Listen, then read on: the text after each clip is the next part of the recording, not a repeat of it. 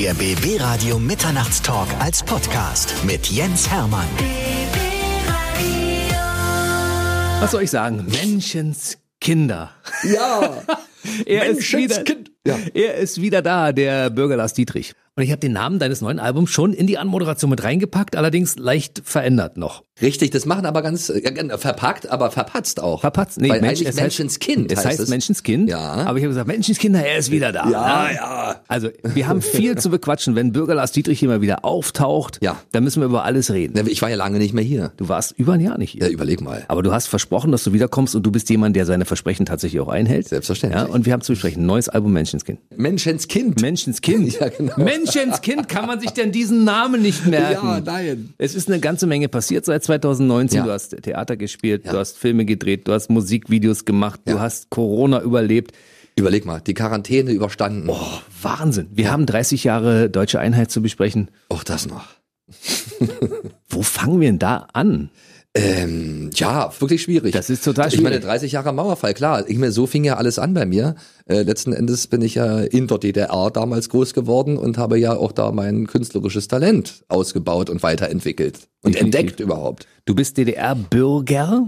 Ja. Daher auch der Name Bürger Lars. Ja, du hast aber nur 17 Jahre von der DDR mitgenommen. Was heißt denn hier nur? Das reicht ja wohl. Ich frage hier noch, ganz ehrlich. Ja, das war eigentlich äh, schön, genau nur diese Zeit dort verbracht äh, zu haben. Also einfach, um, um auch mal beides kennengelernt zu haben. Das ist für mich auf jeden Fall eine Riesenbereicherung. Also denke mal, jeder, der das miterlebt hat, für den ist, also ich glaube, der ist ein bisschen reicher an Erfahrung auch als als vielleicht die Leute, die nur den Westen kennen. Das, ähm, ja, das ist auf jeden Fall eine Sache, die möchte ich gar nicht missen, weil ich weiß natürlich dadurch auch viele Sachen zu schätzen, die dann auf einmal möglich waren. Und ich weiß auch viele Sachen zu schätzen, die, äh, die damals auch im Osten halt ganz gut waren und so. Das finde ich auf jeden Fall sehr interessant und äh, da fing ja auch, auch äh, an, meine Kreativität sich so ein bisschen ähm, zu entfalten, weil, weil man musste ja irgendwie äh, was machen aus, aus dem Nichts äh, teilweise. Und ähm, so ist ja damals auch der Hip-Hop äh, zu uns gekommen. Aus der Bronx in Amerika, da waren ja Kids, die auch ähm, nichts hatten und daraus was entwickelt haben, nämlich diesen Hip-Hop.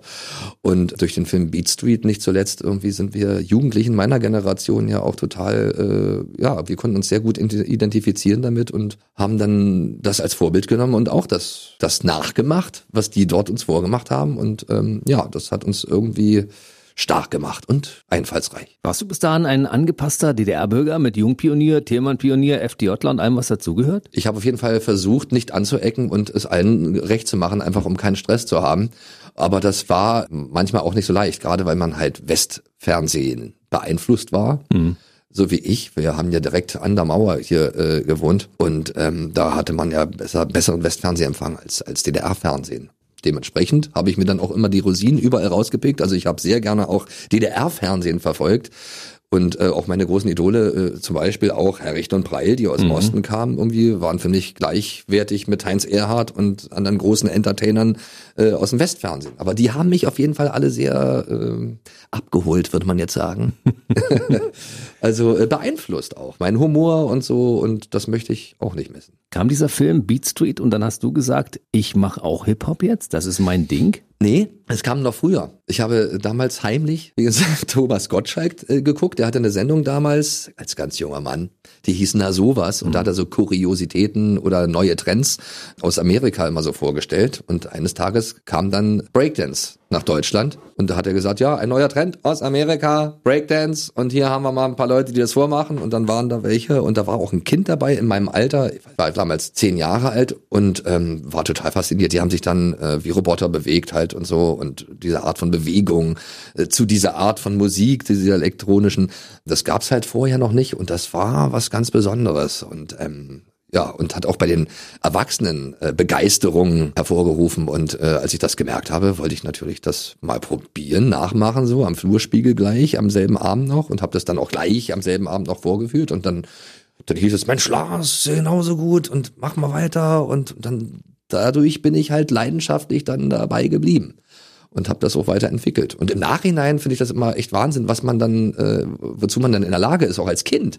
Man guckt sich einfach nur ein paar Fetzen an irgendwo und behält die im Kopf und dann kann man das dann, setzt es dann um. Und also da muss ich schon sagen, es war im Nachhinein echt schon bewundernswert, wie wir Kids irgendwie die wir auch gar keine Möglichkeiten haben, so wie man das heutzutage hat jetzt. Man kann sich ja äh, Filmchen oder was weiß ich oder Videoausschnitte halt immer wieder angucken und das nachlernen und das haben wir halt nicht gemacht. Wir mussten Genau. halt jedes Mal dann ins Kino gehen und nochmal Beat Street gucken und auf eine Szene warten, wo wir vielleicht mal irgendwas nachmachen wollten. Überleg mal. Also war, ja, aber das war, war toll. Und Kinokarten waren ja auch nicht so teuer. Das stimmt. Aber Beat Street lief auch nicht so oft, ne? Nee, und da man, muss man voll- musste auch anstehen. Man musste anstehen, Man musste genau. anstehen. Und das Schlimme bei mir war ja, als der dann ins Kino kam, da war ich ja auch äh, erst zwölf oder so. Hm. Und der war ab 14 hier.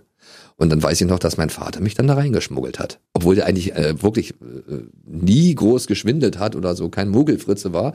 Aber was das anging, da hat mein großer Bruder ihn gesagt, so, du musst mit Lars da hingehen, weil ich ja damals, wie gesagt, schon sehr gebrannt habe für dieses Hobby. Und dann hat er mich wirklich im- ins Thalia-Theater da reingeschmuggelt. In, in Babelsberg werde ich auch eben nie vergessen. Und letzten Endes war das auch nochmal so eine Initialzündung für alles, was ich danach gemacht habe. Haare gestylt und auf 14 geschminkt. Ja, nee, da war eine ältere Dame, die gefragt hat, irgendwie, ähm, ist denn der 14? Wahrscheinlich sah ich dann noch nicht so aus.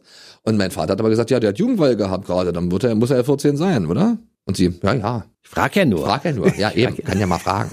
So, und dann saß ich drin und dann ging der Vorhang auf und dann ging's halt los.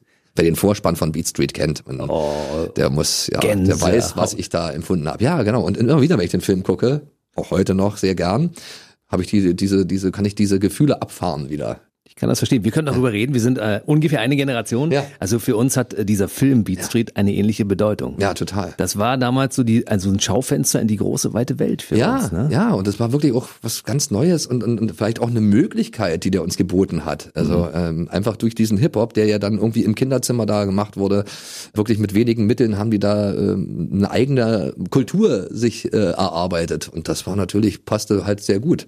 Sollte ja eigentlich auch mehr eine, An eine Abschreckung sein für die Jugendlichen hier, dass wir halt merken, guck mal, in Amerika geht's den Kindern nicht so gut wie uns. Aber wir haben das genau das Gegenteil empfunden, als wir das gesehen haben. Die sahen einfach cooler aus, die hatten alles, was wir uns wünschten. Große Kassetten- Ghetto-Blaster, ja. ja. Kassettenrekorder hatten wir damals. Ja, und ähm, verrückt. Das ist natürlich voll in die Hose gegangen. Im Gegenteil, wir wollten so sein wie die aus der Bronx. Hattest du einen Kassettenrekorder? Ich hatte einen, ein Tonbandgerät. ein Tonbandgerät. Und da war auch ZK Hip-Hop-Musik drauf. 120 hieß das. Oh, ja, das hatten meine Eltern sich damals angeschafft in den 70ern, glaube ich noch. Und dann hat mein Bruder das übernommen und dann war ich derjenige, der dann die Hitparade heimlich aufnehmen musste vom Fernsehen äh, mit dem Mikrofon, ähm, damit die äh, Mama halt auch westliche Schlager hören konnte. Da war auch Hip-Hop drauf.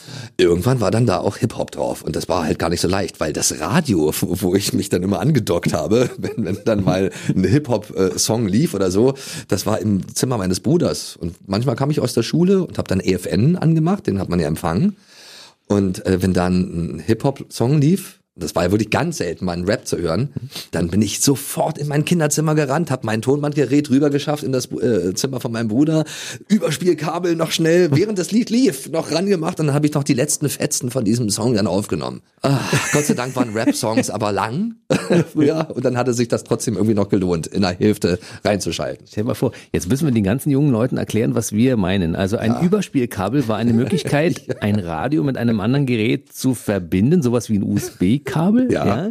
Damit konnte man dann von irgendwo Dinge aufzeichnen Ja. auf Kassetten. Kassetten war sowas wie ein USB-Stick. ne? Gott, was man alles erklären muss heutzutage, ist ja furchtbar. Da wurde Musik aufgezeichnet. Ja, ja. Und, wir haben die mit Bleistiften Ja, zurückgespielt. ja klar, um die, um die Batterie äh, zu sparen. Wenn du dann damit zum Baggersee oder so gegangen bist oder an die Tischtennisplatte, also egal, wo sich Jugendliche halt treffen, so die klicken, dann hatte man dann auch einen, äh, einen Kugelschreiber oder sowas in der Tasche, um zu spulen, weil äh, spulen, äh, das kostete ganz viel Energie, ganz viel Batterie. Stimmt. Und Batterien waren wiederum sehr teuer. Sehr also, teuer. Und die brauchte ich ja dann irgendwann, weil ich mir von meinem Jugendweihegeld damals, von meinem Erspar- Ersparten, das waren 2500 Ostmark, die zusammenkamen. weil so ich, viel. Ja, weil wir hatten einen großen Freundeskreis und einen großen Verwandtenkreis. und ich habe zwei Feiern natürlich gemacht. und ähm, ja, eigentlich hatte, hatte ich das Geld für zwei Mopeds. Ich glaube 1,5 oder so hat so ein Moped gekostet. Eine. Simson Eine S50. Simson haben sich alle dann geholt und ich habe mir einen Kassettenrekorder gekauft. Abgekauft, weil das ein Gerät aus dem Westen war, ein Sharp. Der ist bis jetzt, geht der noch, funktioniert bis jetzt noch. Der läuft noch. Ja, und alle haben mich darum be- be- beneidet auch und ich war ja noch ein bisschen kleiner, desto größer, umso größer sah der halt an mir aus und so. und äh, ja, dann hatte ich wenigstens was, wo, wo ich sagen konnte, guck, wie, wie die Kinder da bei Beat Street, die hatten auch so ein Gerät. das war auf jeden Fall ähm, eine tolle Investition, die hat sich gelohnt. Und wann hast du das erste Mal in der Schule Hip-Hop aufgeführt? Als Programm auf einer Bühne?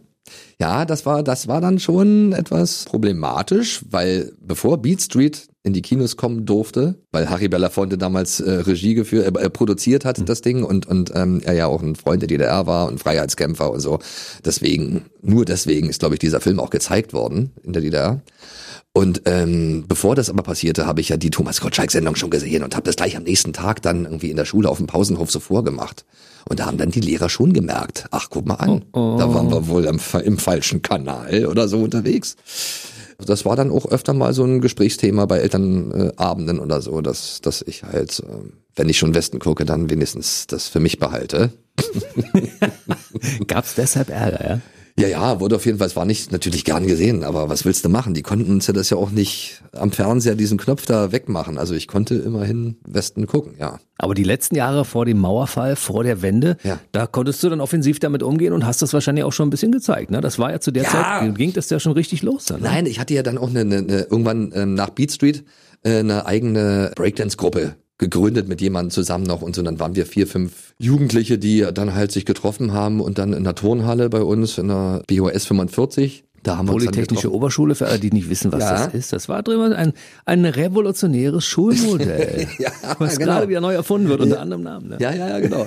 Und das war, da hatten wir halt auch wirklich dann auch die Möglichkeit gehabt, da entweder in einem Klassenraum oder in der Turnhalle, wenn, wenn Platz war, da äh, uns zu treffen und das daran zu arbeiten an unserem Style, an unserem Style. Und irgendwann hatte ich dann auch äh, eine Einstufung machen müssen. Die musste man ja damals machen, ja. wenn man öffentlich auftreten wollte. Da ist man dann vor einer Jury aufgetreten und die haben dann je nach Qualität dann das Ding eingestuft und gesagt, wie viel darf man nehmen dafür, wie viel Geld und ob man überhaupt damit auftreten darf.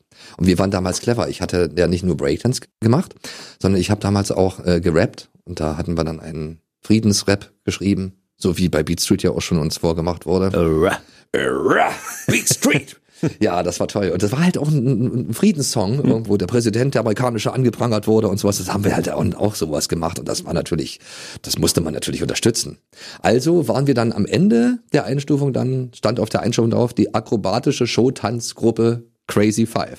Also wir waren, wir haben kein Breakdance gemacht, sondern offiziell hatten wir akrobatischen Showtanz gemacht. Ja. Ich war damals staatlich geprüfter Schallplattenunterhalter. Ja, ja, klar, genau. Und du warst staatlich geprüfter Unterhaltungskünstler. Genau. Und wir sind damals ja dann auch alle so zusammengekommen. Also mhm. gerade mit, mit den Disc-Jockeys, äh, damals, die mit ihren Kassettendecks ja auch immer mhm. schön Disco gemacht haben, hier im Orion oder im Duschbar oder Spartakus. Wo auch immer. Jugendclub 18. Ja, ja, genau, ja, ja. Und da waren sie alle dann und haben dann, ähm, wenn die ihre Einstufung dann gemacht haben, uns gefragt, ob wir dann nicht irgendwie Breakdance machen wollen als Programmpunkt. Man musste ja irgendwie einen mhm. kulturellen Programmpunkt haben dann in seinem in seinem, wenn man seine Einstufung als Disc-Jockey oder als staatlich geprüfter Schallplattenunterhalter. als Diskotheker. Ja, aber ich bin Diskotheker. Butter bei der Fische, du hast doch keine Schallplatten benutzt. Wie willst denn du, wie wolltest du Offenheim, also es war ja schwierig, weil es gab ja keine tollen Platten. Stimmt, es gab wenig Platten, aber nee. wir hatten ja als staatlich geprüfte Schallplattenunterhalter auch ein Plattenfach in einem Geschäft, ja. wo wir die Dinger bekommen haben tatsächlich. Wir mussten auch, auch, die, West, die, Westplatten, ja, die Westplatten nicht, nicht die, die Ostplatten, aber alles, genau. was bei Amiga erschien, gab es zum Preis von 16 Mark 10. Ja. Konnte man kaufen. Ja, genau. Also, also ich weiß noch, als wir damals äh, in der Disco waren, also da klar, also irgendwann also bei Einstufung mussten immer irgendwie wie viel? 60 Prozent Ost, ja? Hm gespielt werden. Aber wenn keine Einstufung war, wurde eigentlich äh, 99,9 ja, ja, genau. Also äh, ab und zu dann aber auch Schabulke-Projekte. Das war zum äh, Beispiel, das stimmt. waren ja meine Stars damals. Ja. Schabulke-Projekt. Die haben damals halt irgendwie, das hatten, das war, waren auch so Leute, die mich inspiriert hatten damals irgendwie.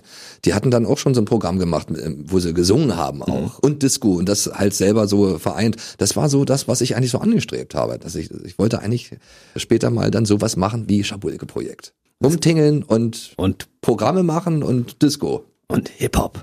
Und Hip-Hop, das halt vereinen. Es gab ja damals die Electric Beat Crew, das war ja auch ein Projekt aus genau. Brandenburg damals. Ja, ja, genau. Die sind damals in der DDR ziemlich, ja, so kurz vor der, vor der Wende richtig ja, durchgestartet. Das waren die ne? ersten, die ersten Professionellen, glaube ich. Da gab es noch einen aus Dresden, der mehr so diese Untergrund-Hip-Hop-Szene in, in, in, in, im Osten damals gesteuert hatte.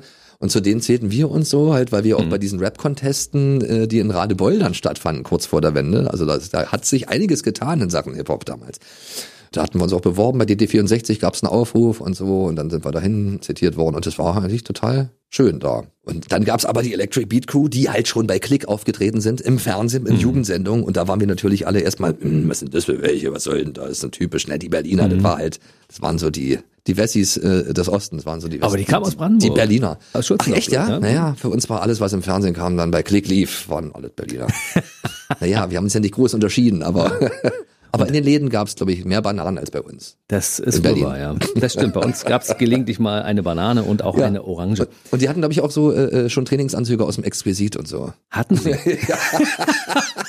Exquisit, kurze Erklärung, ja. ja. Fußnote. Exquisit war ein Geschäft in der DDR damals. Da konnte man für deutlich mehr Geld als in normalen Geschäften Sachen kaufen, die ein bisschen schicker waren. Ja, ja, die auch ein bisschen aus dem Westen kamen, also aus Österreich oder so war, kamen da irgendwelche, oder, keine Ahnung. Also ich weiß noch, dass ich da rote Pumaschuhe mal bekommen habe. Oh. Ja, rote. Stehen die neben dem Kassettenrekorder zu Hause im Schrein? Systemkonform sozusagen. Also, Nein, die gibt's nicht mehr leider. Oh. Aber schön war so, ja. Dann fiel die Mauer. Und dann war für euch auf einmal die große Feier da. Unglaublich, ja. Naja, wir haben ja, ich habe ja immer von meinem Kinderzimmer aus äh, auf die Mauer starren können. Da konnte ich mal rüber gucken und habe dann immer so meine, meine Fantasie spielen lassen, was wohl dahinter so sein wird. Und ähm, da wohnen dann Kinder, die dann Schlümpfe haben konnten, habe ich als Kind gedacht. Dann als Jugendlicher, wow, da wohnen Kinder, die haben, die können sich Breakdance-Brillen kaufen, weiße Handschuhe und äh, Breakdance-Platten und so und Kassettenrekorder. Ja, alle Wünsche, die man hatte und sich nicht erfüllen konnte im Osten, die hat man dann halt dort hinter der Mauer irgendwie vermutet und ja auch gesehen, dass es das gibt, weil man hat ja Westfernsehen auch bekommen. Und ähm, ja, dadurch, dass man so im mit Westfernsehen so aufgewachsen ist, hat man natürlich auch viele Sachen mitbekommen, äh, vor denen man sich dann auch irgendwie sicher gefühlt hat. Also wenn ich Aktenzeichen XY ungelöst zum Beispiel gesehen habe, so Bankräuber gab's ja hier nicht so viele. Aber das hätten die auch klauen Ja, eben, wollte ich gerade sagen. Ja, eben. Ja, eben. Das war, ja, das waren so alles so Sachen, äh, wo ich dann, als die Mauer gefallen ist, die mir dann durch den Kopf gingen auch. Und wo ich dachte, oh Gott, jetzt ist zwar toll, dass die Mauer gefallen ist, aber dann sind ja auch diese ganzen bösen Buben dann auch noch irgendwie da. Weil du wurdest ja hier so ein bisschen abgeschottet. Ja, genau. Du hattest das Gefühl, nichts Böses gibt es hier. Also auch die Berichterstattung und so in den Medien, die haben dich ja auch nicht verrückt gemacht. Ja. Im Gegenteil. Also die haben dich ja schon verrückt gemacht, einfach nur, weil alles gut war. das hat einen wahnsinnig gemacht. Aber als ich das erste Mal dann in WOM war, World of Music gibt's ja nicht mehr, hm. und die ganzen Westschallplatten gesehen habe, da habe ich dann gedacht, wow, cool, krass. Und was war deine erste? Grandmaster Flash. das habe, davon habe ich immer geträumt. Und ich habe auch immer Rentnern oder so Geld mitgegeben, hart erspartes und so, dass die mir was mitbringen. Ähm, mit einem Wunschzettel natürlich sind die dann losgefahren. Aber Grandmaster Flash haben die irgendwie nie auf die Reihe gekriegt. Aber die kamen dann mit den aktuellen Charts, da kamen sie dann, also als Run DMC dann in den Charts waren und so, haben sie mir dann eine Run DMC Platte und das war schon was Besonderes. Also ich hatte eine stolze Sammlung von fünf Hip-Hop-Platten, Schallplatten. Vor der Wende. Und war, ja, und damit war ich wer. Hm. Und nach der Wende? Danach. Hattest du fünf das war, auch, das war auch sowas, wo ich gedacht habe, oh Gott, jetzt können ja alle sich die Platten kaufen. Oh mein Gott, ich hatte so ein bisschen Angst um meinen Stand.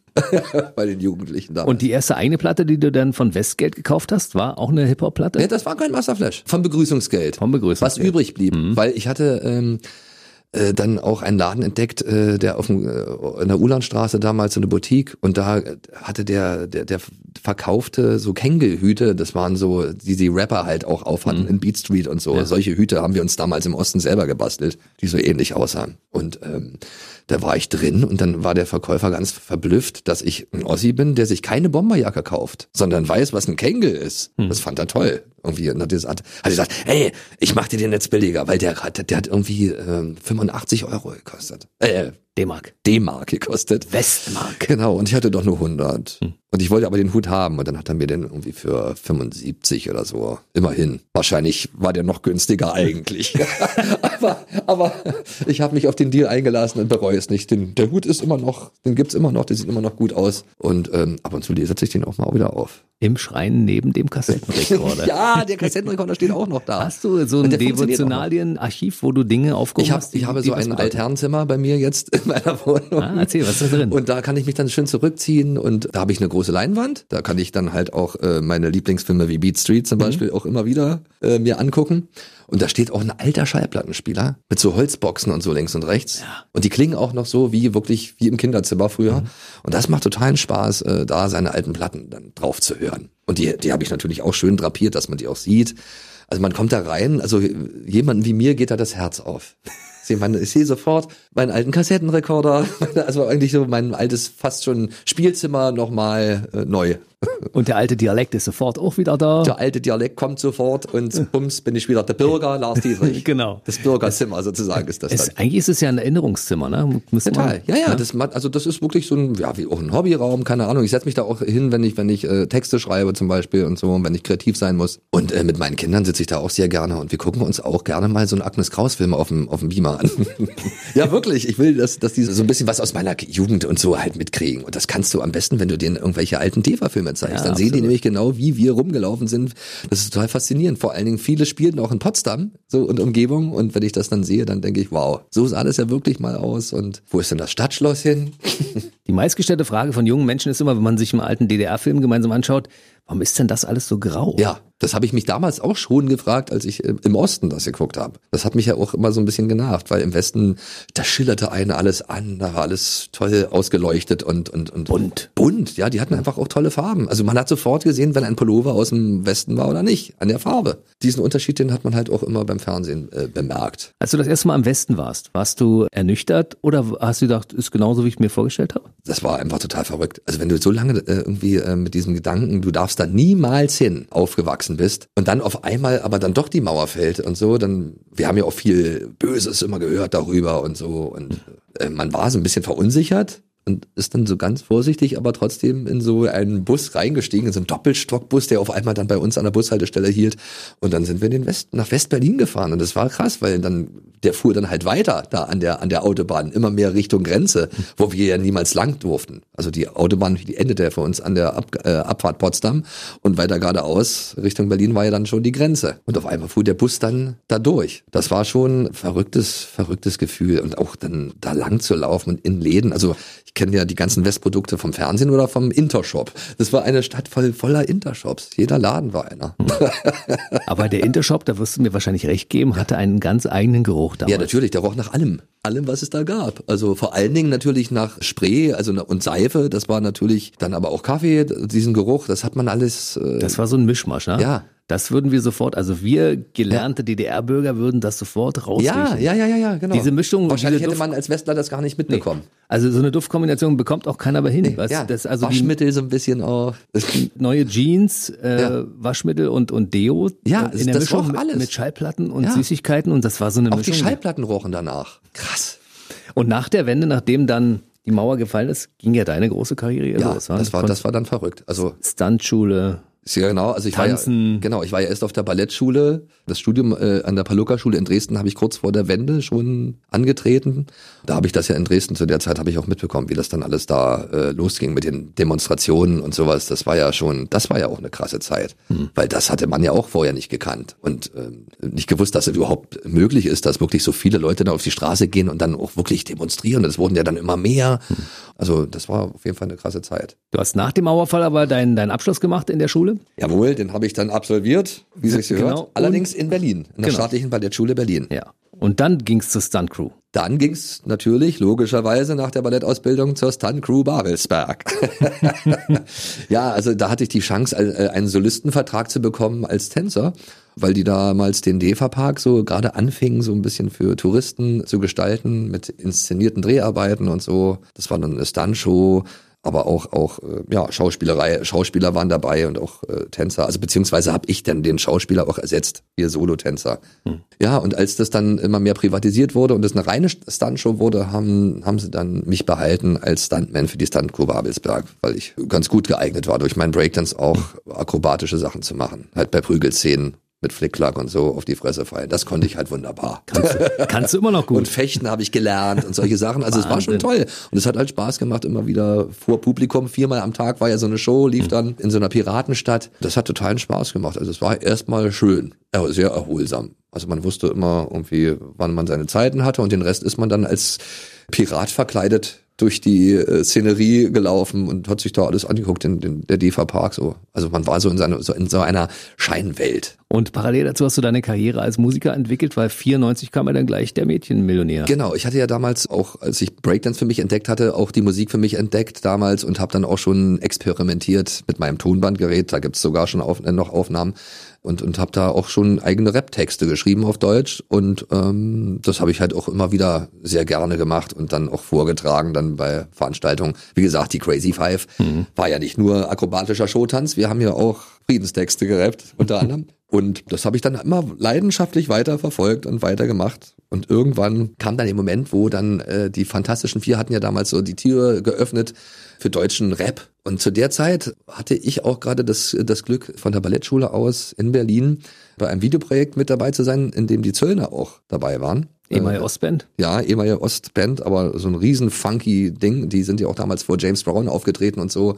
Dirk Zöllner und hm. seine elfköpfige Band und die haben richtig coole Mucke gemacht, das weiß ich noch. Und in einer Drehpause haben die dann äh, mit mir eine Session gemacht. Und so sind die auf mich aufmerksam geworden. Und dann hat mich damals der Schlagzeuger angerufen äh, in der Ballettschule, also in der Ballettschule angerufen und wollte meine Nummer haben. Dann hat er mich angerufen und dann hat er mich eingeladen zu ähm, äh, zu einer Probe mal zum Beschnuppern und ich hatte ja schon meine Texte mitgebracht und, und so ging es dann los. Also dann haben wir dann Demos gemacht und irgendjemand hat dann äh, von der East West Records, also mein damaliger Manager war das, der hat damals die Freundin meines Produzenten gemanagt und der hatte dann dem Plattenboss bei irgendeiner Gelegenheit mal ein Demo von mir in die Hand gedrückt. Das war eine Kassette, Audiokassette. Mädchenmillionär. Mädchenmillionär war das. Uiuiui.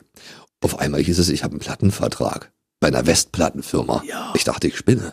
Also erst jahrelang Rentner irgendwie verpflichtet, irgendwie in den Westen zu fahren, um irgendeine Westschallplatte zu holen. Hauptsache die war aus dem Westen und dann selber welche zu machen oder machen zu dürfen, das war schon echt ein Hammer. Da habe ich mich auch gefreut und dann ging es eigentlich auch los. Das war dann auch wirklich, dann kam ja dann Viva auch zu der Zeit, wo meine Single, meine erste rauskam, on air und dann ja. ging es halt los. Dann, dann hatte ich eine Stefan Plattform. Dann hatte ich ne? eine Plattform, dann lief mein Video rauf und runter. Stefan hat mich in seine damalige äh, Vivasionssendung eingeladen und ist auf mich aufmerksam geworden und dann haben wir gemeinsam dann zusammen auch dann angefangen Musik zu machen. Dann hat er die Idee gehabt, äh, Bett im Kornfeld aufzunehmen, also irgendwas Skurriles zu machen halt so ein Schlager für, für G-Funken. Das mhm. war ja mhm. damals irgendwie dieser West Coast Sound war ja angesagt und es war natürlich eine lustige Idee gerade einen Jürgen Drews-Hit irgendwie äh, dann cool zu machen irgendwie und zu verrappen und dann auch noch in Los Angeles das Video zu drehen. Also das war für mich, für einen Ossi war das fast schon zu viel. Hm. Also das war also für, ich bin jetzt noch am Verarbeiten. Also es war wirklich Wahnsinn, ja. 26 Jahre ist der Mädchenmillionär her und der geht aber immer noch. Den kannst du jederzeit auspacken, wa? Den kann ich jetzt äh, mal auspacken, ja, aber ähm, ich glaube, so richtig los ging es erst dann mit Sexy Eyes. Das war dann der große, der große Durchbruch und so. Und den muss ich jetzt wirklich auch immer noch ganz oft auspacken. Aber das mache ich sehr gerne, weil das ist natürlich jetzt. elegant. So wie ein Diamant mit der Kelle in der Hand steht er jeden Tag am Strand. Sie, braun gebrannt von der Hitze, laufe ich zu ihr, weil ich nicht zu gerne schwitze. Bumschlabberlabber, weil alle zu ihr gehen und in der Sommersonne sich die Füße platt stehen. Zwei große Kugeln mit Sahne zum Lecken, zwei Hände, die das Ganze mit der Kelle in die Tüte stecken und dann der Guss aus Milch und Schokolade. Die ganze Promenade bildet eine Leckparade nur für sie. Und ich stehe hinten in der Schlange, die Sonne brennt heiß und ich sehne mich nach einer Kugel Sexy Eyes. Ja, mit, mit Sahne. Ja, ja, und es macht auch immer wieder Spaß. Und ich gebe jetzt auch für Kids, jetzt gebe ich ja für Kinderkonzerte. Mhm. Jetzt habe ich ja wieder ein neues Album draußen. Menschenskind reden wir gleich drüber. Menschenskind, da reden wir gleich drüber. Aber ich meine nur, dass da kommen ja auch die Eltern dann zu den Konzerten, die mich von damals kennen. Und äh, wahrscheinlich haben sie auch die ein oder anderen Eltern kennengelernt, mhm. durch die Nummer, näher kennengelernt. Und jetzt gehen sie mit ihren Sprösslingen aufs Konzert und auch die kriegen dann trotzdem noch sexy Eis serviert. Also das ist auf jeden Fall äh, sehr schön. Ist es eine Sage oder stimmt es tatsächlich, dass du damals mit Stefan Raab durch Potsdam gegangen bist und durch verschiedene Diskotheken gezogen das, bist? Das ist keine Sage. Das war ganz, ganz normal. Wir haben uns ja angefreundet, richtig. Und ich war ja, wenn ich in Köln war, habe ich richtig bei seinen Eltern auch mit in seinem Elternhaus geschlafen. Und äh, morgens gab's in der Metzgerei Raab dann auch immer schön Matt Frisches, oh, weil die hatten Matt. ja eine Metzgerei. Sein Studio war auch da. Das war wirklich sehr, sehr familiär alles. Und genau so eigentlich, wie ich aufgewachsen bin, von der Sache her, mit, mit, äh, mit diesem ganzen Mutterwitz-Einflüssen und sowas, so ist er ja auch groß geworden und auch mit, mit den ganzen Entertainern und so der damaligen Zeit. Und wenn er dann nach Berlin gekommen ist, hat er mich dann auch besucht und dann bin ich auch mit ihm mal durch meine alte Stadt gefahren und war auch im Wohngebiet hier mit ihm bei meinen Eltern und so im Neubau. Ich habe dir das alles gezeigt und dann sind wir auch durch Potsdam gelaufen und er war ja damals auch schon bekannt. Das war ja deswegen ja durch Viva und so. Das war schon lustig irgendwie mit ihm hier rumzufahren. Und ich bin ja damals auch mein erstes Konzert in Potsdam, äh, war ja 96, als Sexy Eis rauskam, im Lindenpark. Mhm. Und ähm, da war er ja als Gast bei meiner ersten, bei meiner Tour dabei. Und das war ja Wahnsinn. Also da weiß ich noch, dass ich da richtig Muffengang hatte, weil Tourstart war wie gesagt Potsdam Lindenpark mhm. und es war ausverkauft die Hütte komplett und draußen standen aber noch Riesenschlangen wie damals vorm Otto-Film, wenn es im Kinogarten gab, haben die sich ja auch alles so angestellt und das war wirklich und da habe ich erstmal diese Dimension, diese Ausmaße irgendwie gemerkt, die das nimmt, wenn man irgendwie halt ja einen Hit hat. Mhm. Und mir war richtig schlecht und ich musste, musste richtig irgendwie noch mich übergeben kurz vorher, weil ich so aufgeregt war damals. Aber es war eine, damals eine tolle Show, aber trotzdem, in dem Moment denkt man als Jugendlicher, so, jetzt habe ich es geschafft. Unglaublich. Also das ist ja auch, ich hatte das ja nie so angestrebt, so ernsthaft. Ich habe das wirklich aus Spaß an der Freude immer verfolgt und auf einmal hat mich das dann doch wirklich dahin gebracht. Das hat man ja gar nicht gewagt zu denken, dass das wirklich mal klappen würde, so. Aber das war dann schon krass, ja. Also auch dann, als die Musikvideos im, im Fernsehen rauf und runter liefen und so. Aber das Tollste ist natürlich, wenn man in seiner eigenen Stadt dann irgendwie auf der Bühne steht und dann stehen dann wirklich auch die Leute, die man noch aus den Diskotagen kennt und so und auch Diskotheker von früher und so, die alle da waren und da mitgemacht haben, Teil dieser Premiere waren. Wahnsinn. Hattest du schon mal ein Klassentreffen zwischendurch? Jetzt erst seit kurz, vor kurzem hatte ich ein Klassentreffen äh, mit meiner alten Klasse hier von der Sternschule. Da habe ich mich ja dann umschulen lassen noch. Ich war ja erst hier in der 34, POS 34 Herbert Ritter Oberschule. Herbert Ritter. Herbert Ritter, aber da ich ja die ganzen, meine ganzen Aktivitäten und so, fanden alle am Stern statt und ich hatte auch eigentlich am Stern irgendwie die meisten Kumpels auch und so. Das waren so mehr die coolen Schulen, waren die coolen Schulen, das waren so drei Schulen nebeneinander, die gibt's immer noch, die heißen aber jetzt nicht mehr Werner Wittig und was weiß ich, wie die alle hießen. Die heißen jetzt coole am Schulen. Am Pappelhain hießen die, glaube ich, so. Auf jeden Fall habe ich mich dann nochmal umschulen lassen, deswegen. Und diese Klasse, in die ich da gekommen bin, die war wirklich toll. Und da gibt's jetzt äh, öfter mal Klassentreffen. Und bei, bei dem, das erste Mal war ich wirklich letztes Jahr dabei und das war eine tolle Erfahrung, hat Spaß gemacht. Wie ist das für die, wenn sie so einen Superstar in der Klasse haben? Ach, weiß ich nicht. Ich habe einfach, ich, ich mache ja nicht einen auf Superstar, wenn ich mich irgendwo treffe und so und und ähm, weiß ich nicht. Ich denke mal, viele denken sich ihren Teil.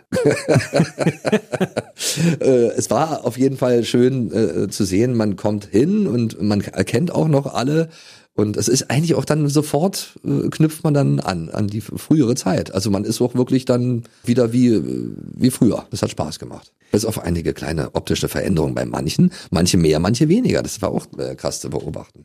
Bei dir nicht? Bei mir gar nicht. Gar nicht. Ich sah immer noch so aus wie mit zwölf. Nein, Nein aber ähm, ja, auch. Aber man kriegt erst einen Schreck, aber man dann irgendwann schillert dann dieses alte, dieses, diese ganz jungen, die, schillern dann noch äh, so durch und dann knüpft man da wieder an. Lass mich mal ganz kurz noch auf den Song mit der Maus kommen, mhm. weil den habt ihr nochmal gemacht, äh, Stefan Raab und du. Hier kommt die Maus. Ja. Und äh, dann ist ja der Weg zu dem neuen Album Menschenskind gar nicht so weit weg, weil es ist ja so ein bisschen ähnlich alles, ne? Ja, ja, sag mal so, also diese, diese überhaupt für Kinder auch Hip-Hop zu machen, also Hip-Hop, so wie wir ihn damals mhm. gemacht haben.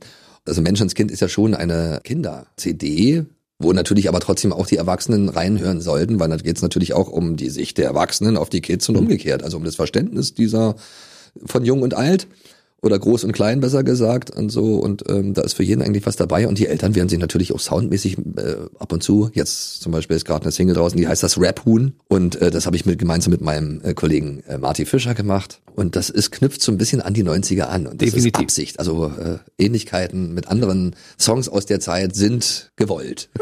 Über Marty Fischer reden wir gleich nochmal ausführlich ja, wie ja. ihr aufeinander getroffen seid weil ich finde genau. ja, ihr seid die perfekte Synergie. Ja auf jeden Fall. Erstmal herzlichen Glückwunsch für den Grimme Preis ja danke sehr. Es es ist dir mit diesem Hip-Hop auch tatsächlich ein echtes Anliegen. Das kannst du ruhig mal formulieren, weil ich meine, es ist tatsächlich so. Ne? Du möchtest damit ja auch den, den Jugendlichen etwas geben und zeigen, was möglich ist und die sollen sich entfalten und machen. Mit, mit dieser Art, wie wir das machen, ja. Also, also ob das jetzt die Hip-Hop-Musik ist, die ich mache, ich mache ja auch gerne Ausflüge in andere. Also ich habe ja sowieso, ich denke mal, dass ich vielleicht für äh, Verständnis und, und vielleicht auch für Toleranz dann irgendwie dann so ein bisschen auch stehe weil ich eben also nicht nur einen Stil habe, sondern auch mehrere ausprobiere und auch einfließen lasse immer wieder.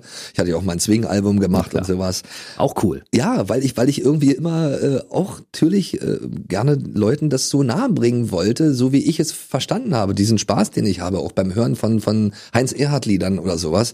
Das habe ich immer wieder versucht, irgendwie auch in die heutige Zeit irgendwie so ähm, den Kids oder, oder äh, jungen neuen Menschen halt äh, näher zu bringen. Es ist halt nicht immer gelungen, aber ähm, der Versuch ist einfach für mich äh, ein Drang, weil, weil ich weiß, eine ganz bestimmte Sicht äh, auf diese ganzen Sachen habe und ein ganz bestimmtes Verständnis dafür und so und äh, dass die Leute einfach mal sehen oder hören, was es einfach für tolle Schätze gibt, wenn man sie einfach äh, mit den richtigen Ohren hört. Und ich bin ja auch geprägt von alten Showstars und sowas oder Show-Entertainern, Showmastern oder, oder Leuten wie Laurel und Hardy oder Herricht und Preil, solchen Dick Sachen. Doof. Ja, das, das ist alles, fließt alles bei mir ein und ich versuche das auch wieder zurück irgendwie zu geben, irgendwie und da vielleicht eine gewisse Sichtweise und ein gewisses Verständnis zu wecken beim, beim Zuschauer und Hörer. Diese aktuelle Show ist ja ein Programm, das hat mehr zu bieten als nur Musik, weil da steckt eine Menge drin, ne? Leider laut. Es ist, ist Unterhaltung? Genau, leider laut ist eine Unterhaltungsmusikshow äh, eigentlich. Äh, Musik-Comedy-Show äh, ist das Format. Und das Schöne ist, dass wir beide, der Marty und ich, gut zusammenpassen, weil wir auch den gleichen Humor haben. Das war, für mich ist es ja wie ein Déjà-vu. Das ist, als wenn ich nochmal so einen Stefan Raab treffe für mich, also auch musikalisch. Ich weiß nicht, wo das herkommt. Er ist ja ein paar Jahre jünger als ich, aber kennt wirklich diese ganzen alten Musiker und so und, und hat hier diese Vorbilder, die, glaube ich, äh, selten Leute haben in seinem Alter. Der ist ja gerade erst mal 30 geworden und, und keine Ahnung, wo er das hier hat. Man sieht das auch beim Rap-Huhn, ne? Ja, ja, eben. Und er, und er hatte halt diese Idee mit dem Rap-Huhn. Das war seine Idee, weil das nämlich, das Rap-Huhn gab es in den 90er Jahren. Das war ein, ein Song von Felix Janossa. Das ist der, der Erfinder von Ritter Rost. Und der hatte damals das Rap-Huhn gemacht. Das haben äh, in der Grundschule im Musikunterricht die Kids gelernt. Und fanden, viele fanden das cool. Und, und äh, Marty auch damals. Sie hat ernsthaft das Rap-Huhn sich damals raufgedrückt und äh, fand das damals cool, es zu rappen. Und nach so langer Zeit kam der dann auf die Idee, so eine Stefan Raab-Version zu machen davon. Also so wie er mit, wie er uns halt auch kennengelernt hat. Also Marty ist auf jeden Fall sehr geprägt auch von Stefans und, und meinem äh, Style irgendwie. Und, und ja, da hatte der mir diesen Song irgendwie mal geschickt und da musste ich mich wirklich kaputt lachen. Und das war Wahnsinn, weil, weil wirklich, er macht, er ist ja auch Parodist und ja. da hatte dann den Song dann total auf Stefan Raab halt auch stimmlich gemacht. Und das fand ich so lustig. Und habe gesagt, ja, unbedingt, lass uns das machen. Und so ist dann, haben wir dann so angeknüpft so an die alten 90er. Da steht der Bürger Lars Dietrich und der Stefan, der steht da diese, diese Zeit haben wir jetzt der Martin, der steht da und das Rap-Huhn. Also von der Thematik natürlich auch sehr passend zur Maus. Das ist mega. Und da bin ich wieder beim Thema Alter. Wenn man sich die alten Videos anguckt, die du mit dem Stefan gemacht hast ja. und die neuen jetzt mit ja. dem Marty, es ist kein Unterschied. Kein Unterschied. Du bist nicht einen Tag älter geworden. Nee, ne? Im Gegenteil, ich habe sogar jetzt Haare. Früher sah ich älter aus, weil ich keine hatte.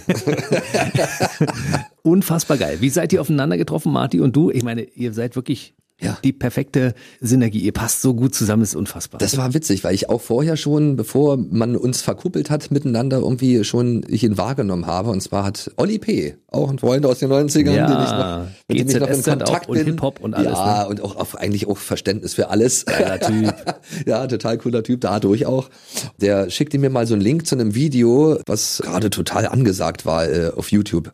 Eine Parodie eines Gangster-Rap-Songs Chabos wissen, wer der Babu ist von Haftbefehl und Marty Fischer hat das Ding verswingt und richtig toll und hat es im Max Rabe-Style gemacht. Chabos wissen, wer der Babu ist.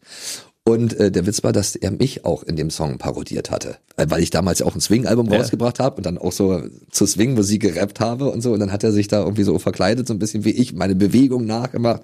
Und das fand ich total lustig. Ich habe mich kaputt gelacht und fühlte mich ja irgendwie auch geehrt, weil wenn mich da jemand parodiert, das war schon lustig. Und dann auch noch so erfolgreich war damit, war ja ein viraler Hit. Ja, und so habe ich ihn damals schon mal gesehen und wahrgenommen. Und dann nach ein paar Jahren kam dann Corinna Miatschenko, unsere Produzentin, die auch Produzentin von Dein Song ist, auf die Idee, uns beide irgendwie zusammenzupacken. Also die hatte den, den Marty als Parodist und, und, und Comedian so kennengelernt und hatte dann irgendwie ein, ein Format mit ihm äh, zusammen gemacht. Das hieß leider lustig.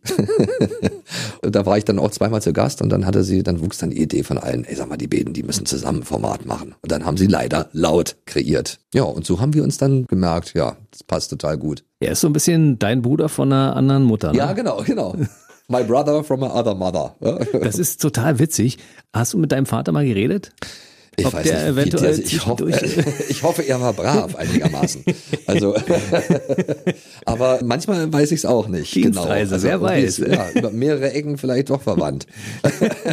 Ihr müsst mal äh, euer Genom überprüfen lassen. Ja, ne? aber vielleicht ist auch eine Prägung einfach. Also vielleicht ist es auch manchmal so, dass man sich, also das ist ja auch mit Didi Hallervorden, das war ja auch immer so ein Vergleich mit mir. Der wurde ja auch beim Masked Singer, haben auch viele gedacht, dass ich hinter diesem Kostüm da stecke, von, von in dem Dieter Haller vorne steckte.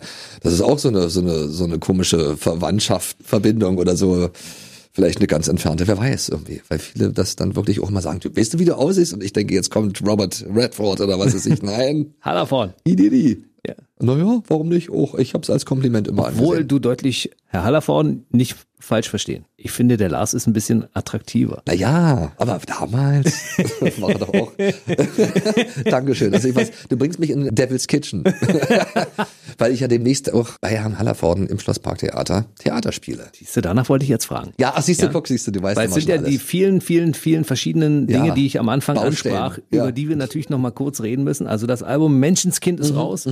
Und deine Hoffnung war, dass die Eltern auch sagen, wenn sie auf die Bühne kommen, Menschenskind, das ist ja der Lars Dietrich. Genau, erstmal das und zweitens, dass sie dann auch wirklich dann zu den Live-Konzerten kommen und das feiern halt mit mir. Und die Kids mitbringen. das, genau, das würde auch überhaupt mein Wunsch für die Zukunft jetzt sein, dass das überhaupt wieder möglich ist. Dann habe ich gesagt, müssen wir reden über das, was noch kommt. Da sind wir wieder bei der Theaterbühne, weil du Ja. hast zwischendurch 2019, als du das letzte Mal hier warst, Ja. auch gesagt, Theater hast du gespielt, Ja. Komödie am Kurfürstendamm. Genau. Jetzt ist das Schlossparktheater Ja. und es gibt darüber hinaus ja noch mehr Projekte, weil Lars Dietrich macht ja nicht nur eine Sache, er macht immer fünf gleichzeitig, er macht sie Ja. gleichzeitig gut. Das ist ja das Erstaunliche dabei. gleichzeitig gern vor Dingen Ja. irgendwie und also da freue ich mich auch total. Also ich habe ja vor ja, zehn Jahren oder so angefangen Theater jetzt dann auch zu spielen in Dresden an der Komödie und dann ging es halt äh, dann immer weiter, dann hat sich das immer weiterentwickelt. Also dann stand ich in der Zwischenzeit dann schon in Braunschweig in der Komödie auf der Bühne für eine schöne Hauptrolle. Ähm, dann war ich in Schwedt bei der Sonnenallee, war ich auch eine Hauptrolle und also das macht totalen äh, Spaß und und und man entwickelt sich dadurch noch auch weiter, weil ich das Schöne ist ja, dass ich auch nicht so festgelegt werde auf nur Klamaukrollen. Also ich darf auch mittlerweile schon eine gewisse Ernsthaftigkeit zeigen. Genau, auch wenn es Komödien sind, kann ich manchmal auch den bösen Part spielen, weil je ernster man manchmal leben ja Komödien auch von der Ernsthaftigkeit. Absolut. Ja, ja, der Darstellung. Und ähm, ja, und jetzt habe ich endlich den Schritt geschafft nach Berlin. Komödie am Kurfürstendamm, das war das erste, wo ich erst bei Zu Hause bin ich Darling mitgemacht habe mit Beatrice Richter und so. Man lernt ja auch da interessante Menschen kennen dabei, die alles, was man als vom Westfernsehen damals ja kannte. Sketchup habe ich ja genauso gerne geguckt, wie Beat Street früher. und dann habe ich mit Walter Plate bin ich jetzt im Herbst äh, auf Tournee und Manon Strachet. Wir spielen da Monsieur Pierre, geht online. Eine schöne Filmadaption von einem französischen Film mit Pierre Richard. Und jetzt wurde ich angefragt im Schlossparktheater von Herrn Hallervorden äh, für das Stück Rent a Friend. Und das soll im März stattfinden. Und ich drücke die Daumen, dass das auch alles wirklich passieren darf. Siehst du, und da haben wir unseren Schlenker zu Corona, weil Ja, auch das müssen wir leider. natürlich noch kurz ansprechen. Genau. Das war eine Zeit, die uns alle in ein Loch gestürzt hat. Ja. Wie hast du die Zeit überstanden? Also in der Quarantänezeit äh, dieses Existen Existenzielle, also Sehr schweres Hast du noch was zu trinken? Ja. Nee, genau. Also wenn, wenn das nicht gewesen wäre, diese Unsicherheit, wie geht's jetzt weiter danach? Gibt's denn danach und so? Wenn das nicht gewesen wäre, wäre das halt eine wunderschöne, erholsame Zeit gewesen. Aber das war unterschwellig immer mit dabei, dieser Gedanke und diese Befürchtungen und so. Wann kann man überhaupt mal wieder äh, dann auch was machen vor Publikum und so? Das war schon echt, echt äh, verrückt. Das war so unwirklich. Auf einmal wurden dann alle möglichen Sachen dann abgesagt oder so und konnten nicht stattfinden oder in anderer Form. Gott sei Dank, das Dein Song-Finale konnte noch irgendwie stattfinden, allerdings nicht so in dem Rahmen, wie wir es damals gemacht haben. Also wie es normalerweise üblich ist, dass, dass dann ein großes Konzert stattfindet mit ganz vielen Kids und ähm, ganz vielen Leuten noch auf der Bühne und Prominenten. Das, das war halt leider nicht. Wir haben dann zu zweit die laufende Staffel dann halt in Erfurt in so einem kleinen engen Studio dann irgendwie dann beendet. Aber es war zumindest abgeschlossen. Wenigstens konnten wir das abschließen, ja. Was wegbrach, waren natürlich die ganzen Theatersachen. Wir konnten dann auf einmal nicht mehr Theater spielen. Da war eine komplette Tour, ein Gastspiel und so war, war dann halt abgesagt. Sowas äh, lag flach. Und äh, das andere, da gab es Gott sei Dank Wege. Wir hatten ja auch noch drei leider laut Folgen vom Homeoffice aus gemacht. Einfach um die Kids halt auch in der Zeit so ein bisschen bei Laune zu halten und so. Also ein paar Sachen waren möglich, aber es fühlte sich halt immer komisch an. Schön ist, du bist in kein Loch gefallen. Ja, ja, genau, genau. Und das da, da war wieder ganz gut, dass ich so breit aufgestellt war, dass ich eben nicht nur Theaterschauspieler bin zum Beispiel. Da gibt's Leute, die, die leben davon und das ist dramatisch. Hm. Wenn man auch als Theaterbesitzer angewiesen ist darauf, dass Leute kommen und so und es dürfen aber keine kommen. Also ich denke mal, das wird schon echt gerade für Arbeitgeber auch sehr schlecht gewesen sein. Aber was ist, wenn die Kultur nicht mehr da ist? Dann können wir uns alle erschießen, ja. weil das Leben ist langweilig ja. und, und fad. Ja, und mittlerweile macht man sich da auch wirklich dann Gedanken. Es ist echt, ist ja immer noch nicht möglich, so richtig Theater zu spielen. Also Aber schon gar nicht im vollen Haus. In Ansätzen zumindest. In Ansätzen es passiert geht's. ein bisschen was. Ja, Für alle, die jetzt zwischendurch sagen, ich halte es nicht mehr aus, gibt es mhm. zumindest Möglichkeiten. Ne? Ja, ja, genau. Und es gibt ja Lars Dietrich, der zwischendurch ein Album rausbringt, ja, der Shows war, macht, der die Zeit habe ich genutzt. Ja, genau. und der zwischendurch am Mikrofon auch mal ein bisschen Mut macht. Das ist auch wichtig, dass das, man die Leute, die man kennt ja. und mag, auch zwischendurch hört. Ne? Ja, ja, genau. Das, das muss ich auch sagen. Also es waren ja auch zu Ostzeiten der Frust, den wir hatten. Da gab es ja auch immer wieder Leute, die uns trotzdem immer wieder Mut gemacht haben, mhm. wie Erich de Preil zum Beispiel, ja, zum Beispiel, wo man sagen konnte, es ist nicht alles schlecht bei uns und so. Ja, ja, aber es ist ähm, schon doof, wenn man, wenn man natürlich gewohnt ist, auf der Bühne zu stehen, regelrecht davon lebt, dass Leute auch dahin kommen in Konzerte.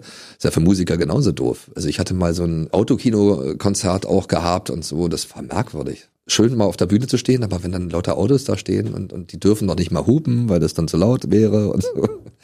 Das war schon nicht ganz so toll. Wir sind gerade in einer sehr traurigen.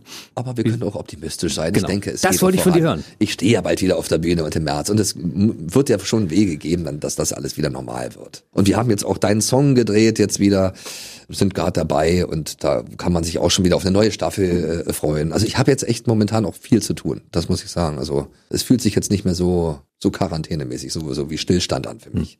Wir sind raus aus der Straße der Tränen sozusagen. Ja.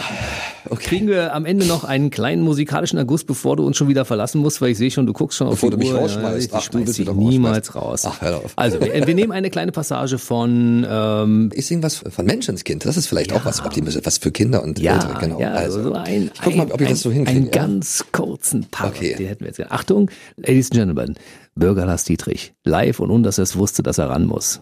Unabgesprochen, ohne Technik, Verstärkung. also lasst euch das gesagt sein.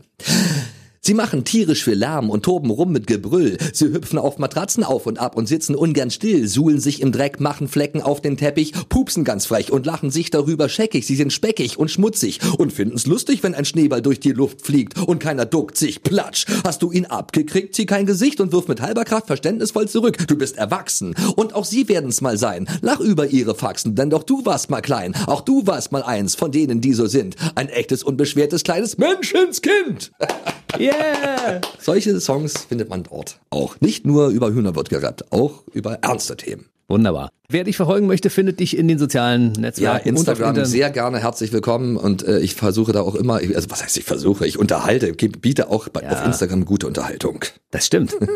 Dazu natürlich Facebook und diverse Internetseiten. Ja, ja, das ist manchmal ein bisschen anstrengend irgendwie. Also ich habe mich jetzt auf Instagram eingeschossen, klar, Facebook auch, aber jetzt TikTok und so, da, tue ich mich noch schwer mit, weil ich muss ja auch noch mal gucken, dass ich irgendwo auch mal ein freies Minütchen für mich habe. Gibt's nicht. Entertainment frei. Freie Minuten sind nicht genehmigt, Herr ja. Bürger Lars Dietrich. Okay, jawohl, nehme ich mir zu Herzen. Das gelobe ich. So, äh, wir sind verabredet in einem Jahr.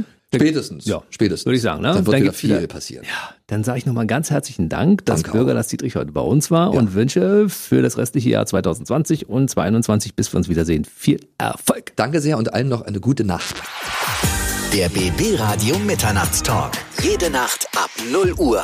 Und der neueste Podcast jeden Mittwoch.